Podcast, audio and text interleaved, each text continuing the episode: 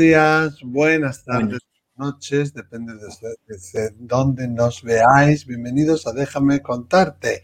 Aquí Lola Paricio. Y Miquel Lizarralde. Muchísimas gracias por estar con nosotros, por compartir vuestros casos. El día pasado estuvimos en México, hoy nos vamos hasta la Argentina. Después vamos a viajar en el siguiente, déjame contarte, a Venezuela con María Vitalia más tarde a Uruguay. Es que es una maravilla que sin pagar eh, podemos eh, viajar y disfrutar también de y aprender con todos vuestros, vuestros casos.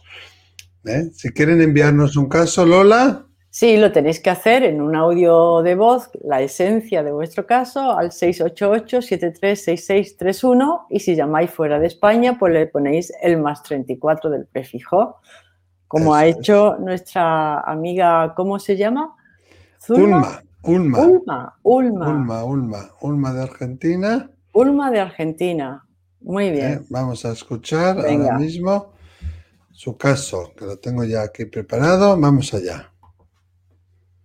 A ver. Ulma. Hola, buenos días. Mike, Miquel, no sé cómo se pronuncia correctamente. Eh, te estoy hablando de Argentina y mi nombre es Zulma. Lo que quiero, por favor, si pudieras contestarme, Mike.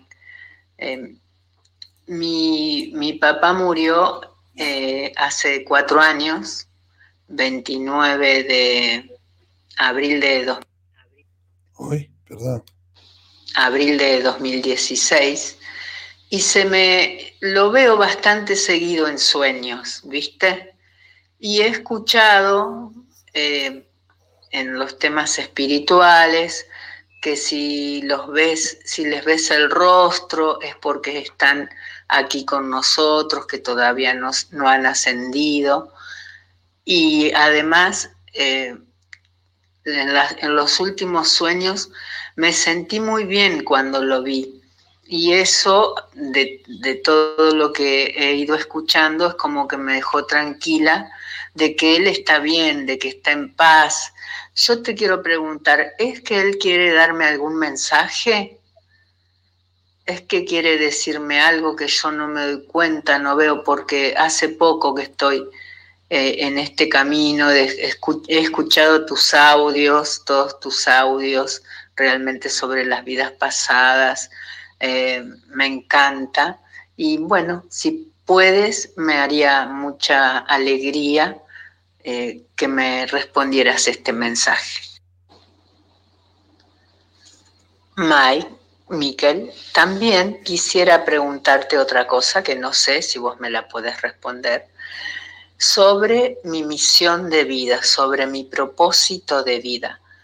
Como hace dos años más o menos que estoy eh, ya te digo, con el tema de lo espiritual, escucho los videos de Mindalia, ahí te conocí, estoy suscripta también. Y no, no he podido, no me han podido. Una persona le mandé un mensaje y me dijo, en el, en el directo del viernes te respondí tu pregunta sobre la misión. Y podés creer que yo justo ese día era el cumpleaños de mi nieto y no pude verlo al, directo. Y ella también me dijo, cuando me transmitió que, me había pasado la información en el directo, eh, me dijo, y justo ese día tuve problemas, no pudimos grabarlo, no quedó grabado en ningún lado.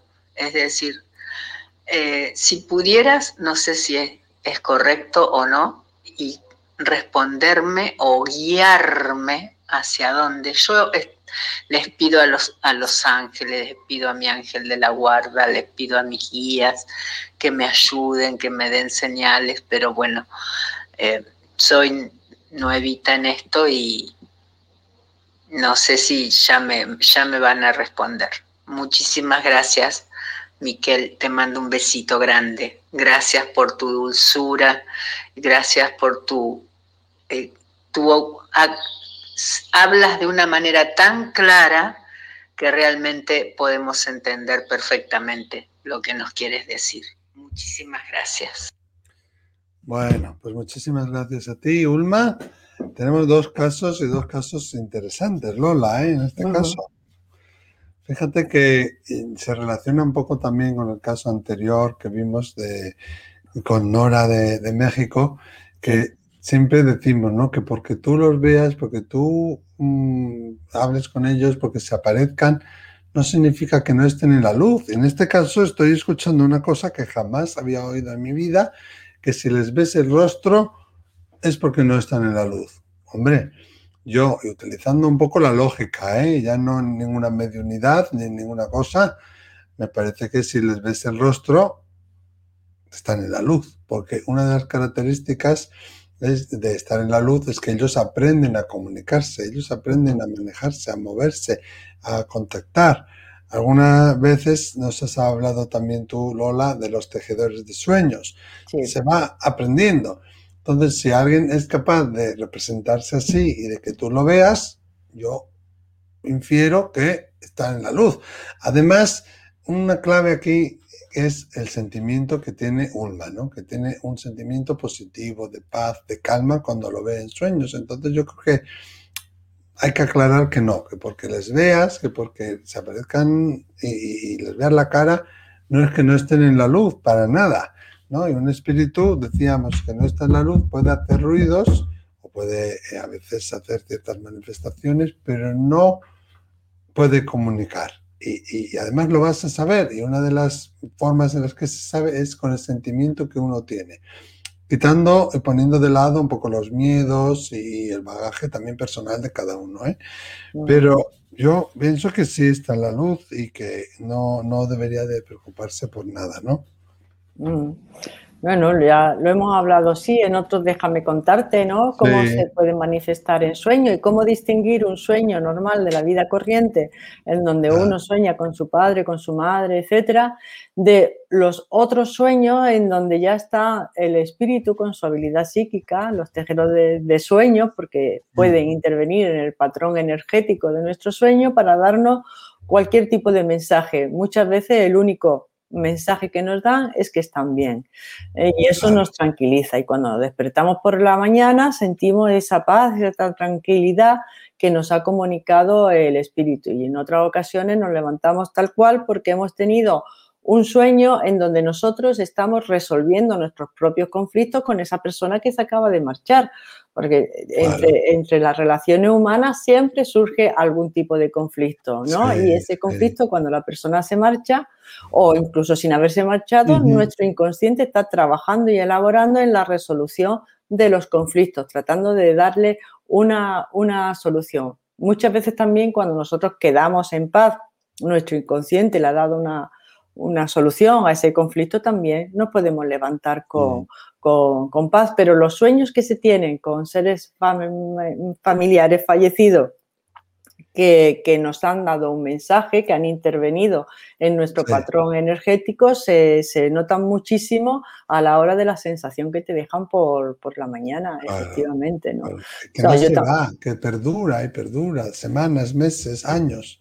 Exactamente, y esa sensación de tranquilidad y de paz y de saber que ya está en el otro lado y que está bien, pues es indeleble, no se quita, no dudas, no tienes dudas mm. ninguna sobre eso, porque lo has vivido, lo has sentido, es una forma de discernimiento y el discernimiento ya es una cualidad de nuestro, nuestro ser superior. Luego nos hace, yo creo que esto queda un poquito, un poquito claro y si no, pues tenemos muchos vídeos, ¿no? Acerca de, de, los sueños, ¿no? Que lo puedes buscar y mirar. Pero creo que... Un apunte, Lola, que si les gusta a los oyentes, a los seguidores, lo que estamos haciendo, que se suscriban, que le den al like y que pongan comentarios. ¿Y vosotros qué opináis? ¿Por qué ve esta, esta señora Ulma de Argentina la cara de su ser querido? Y con esto también quiero hacer un apunte, ¿eh? que nos vamos a ir el día siguiente, ya el miércoles, nos vamos a ir a Uruguay, también con un ah. tema súper interesante. Luego Ulma nos, nos, habla de, cuál es, deja la pregunta, no digo la más importante, pero quizás una de las grandes preguntas, que es que cuál es mi misión de vida. Eh, mira, yo no, no creo es mi opinión, no creo que nadie exterior a ti pueda decirte cuál es tu misión de vida. La misión de vida es un camino espiritual que uno, cuando emprende el camino espiritual, empieza a preguntársela, ¿no? Y es una de las manifestaciones de que uno está en el camino cuando empieza a preguntarte, ¿cuál es mi misión en esta vida? ¿Cuál es mi propósito? Que el propósito es cómo haces tu misión. es, es como el objetivo, ¿no? Pero eso no te lo pueden contestar, es mi opinión, Ulma. No te lo puede contestar una persona ajena a ti no te lo puede contestar un, vidente o por muy clarividente que sea, no te lo puede contestar. te puede ayudar un poco orientar. Te puede ayudar un poco más. Y fíjate, yo voy a ir un poco más. No te lo puede contestar tus ángeles ni tus guías. Te lo tiene que contestar tu yo superior. Que es el que está viviendo la misión de vida. Y uno muchas veces se, se va a los intermediarios, ¿no? Tu guía te podrá ayudar a completar tu misión de vida, pero a quien se lo tienes que pedir de corazón es a tu yo superior, a la esencia divina de lo que eres. Ese sí sabe cuál es su misión de vida y tú lo sabes en el fondo de tu corazón. Entonces, una de las formas que uno tiene, por ejemplo, de averiguar eh, eh, tu misión de vida es pues hacer un registro de todas las cosas que te han pasado en tu vida. Cada vez que uno ha tenido un cambio, por ejemplo, ¿eh? ahí los cambios te están empujando a que tú tomes una decisión en tu camino de misión de vida. ¿eh? En vez de apartarte, muchas veces te, zarandean para que cojas ese, ese camino, ¿no? Eh, deberíamos explicarle qué es el yo superior. Eh, quizá un no lo sepa o alguno que nos vea pues, no lo sepa. Que no sepa lo que es el yo superior, pues el yo superior es esa esencia divina eh, que permanece, que perdura, que, corresponde a la conciencia universal e infinita, que nos habita, que nos da el ánimo, el alma. Mm, es como un intermedio entre el espíritu para que podamos mm, tener esa, esta, el espíritu no nos cabría en el cuerpo porque el espíritu es demasiado sutil y tiene una vibración excesivamente alta, ¿no? Y entonces necesita el alma, el alma entra en el, cerebro humano ¿eh? y a través de las experiencias que el humano va viviendo, pues va alimentando en experiencia y en evolución y en crecimiento, pues al, al yo superior, porque el yo superior, al ser bastante sutil, mm. no puede experimentar eh, pues todas las cosas que se nos plantea en esta densidad. Es como ¿eh? la nube, ¿no? Hay una parte de ti que está aquí, que lo has descargado. Efectivamente. Está ahí en la nube y puedes acceder a ella y puedes ir descargando partes, pero es como esa parte tuya más sabia Exactamente, la que ha vivido más vidas, la que tiene mm. y guarda información de todas esas vidas, esa sabiduría interna que todos los seres humanos llevamos por dentro, que sabemos si nos paramos, nos tranquilizamos la mente egoica que solamente pertenece al cerebro y a esta densidad, podemos llegar a saber qué decisión tenemos que tomar en cada momento, saber cuáles son nuestros talentos, saber eh, sin, falsa modestia, porque la falsa modestia pertenece al ego. No, ¿eh? no, honestamente. Honestamente, ¿qué eran las cosas que te gustaba hacer de pequeña? Ah, Claro, porque ahí el niño no está todavía viciado por el ego, ni por la cultura, ni por la educación, ni por el qué dirán, ni por lo que tengo que hacer, ni por lo que debo de hacer. El niño ahí no está viciado, es espíritu puro. Eh, y ahí tiene uno muy claro cuáles son sus, misiones, cuáles son tus talentos, eh, qué era lo que te gustaba hacer de niña, qué es lo que tú haces sin esfuerzo, lo que a ti te apasiona. ¿eh? Y eso, utilizando esos talentos, te lleva a realizar tu misión de vida. Tu misión de vida puede ser comunicar, puede ser enseñar, puede ser cuidar, cuidar de animales, de personas, de plantas, ayudar a la naturaleza a renovarse, puede ser cocinar y nutrir a la familia. Es que hay muchísimas cosas con, lo cual, con las que el ser superior se nutre, el ser superior que es la esencia divina, la chispa divina que todos tenemos dentro, eh, se nutre de esa experiencia eh, que al final se traducen en experiencias de amor. Claro.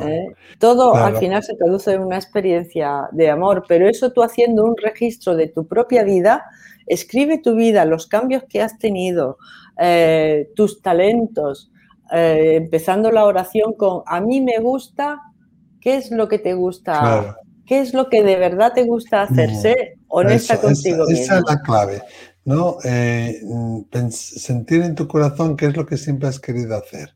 ¿Qué es lo que desde niña has ansiado hacer? ¿Qué es aquello que harías, que lo harías de mil amores, aunque nadie te pagara por hacerlo? ¿no? Eso que te llena de gozo y eso que a veces vas a casa cansado y agotado y un poco destrozado, pero que estás satisfecho de haberlo hecho.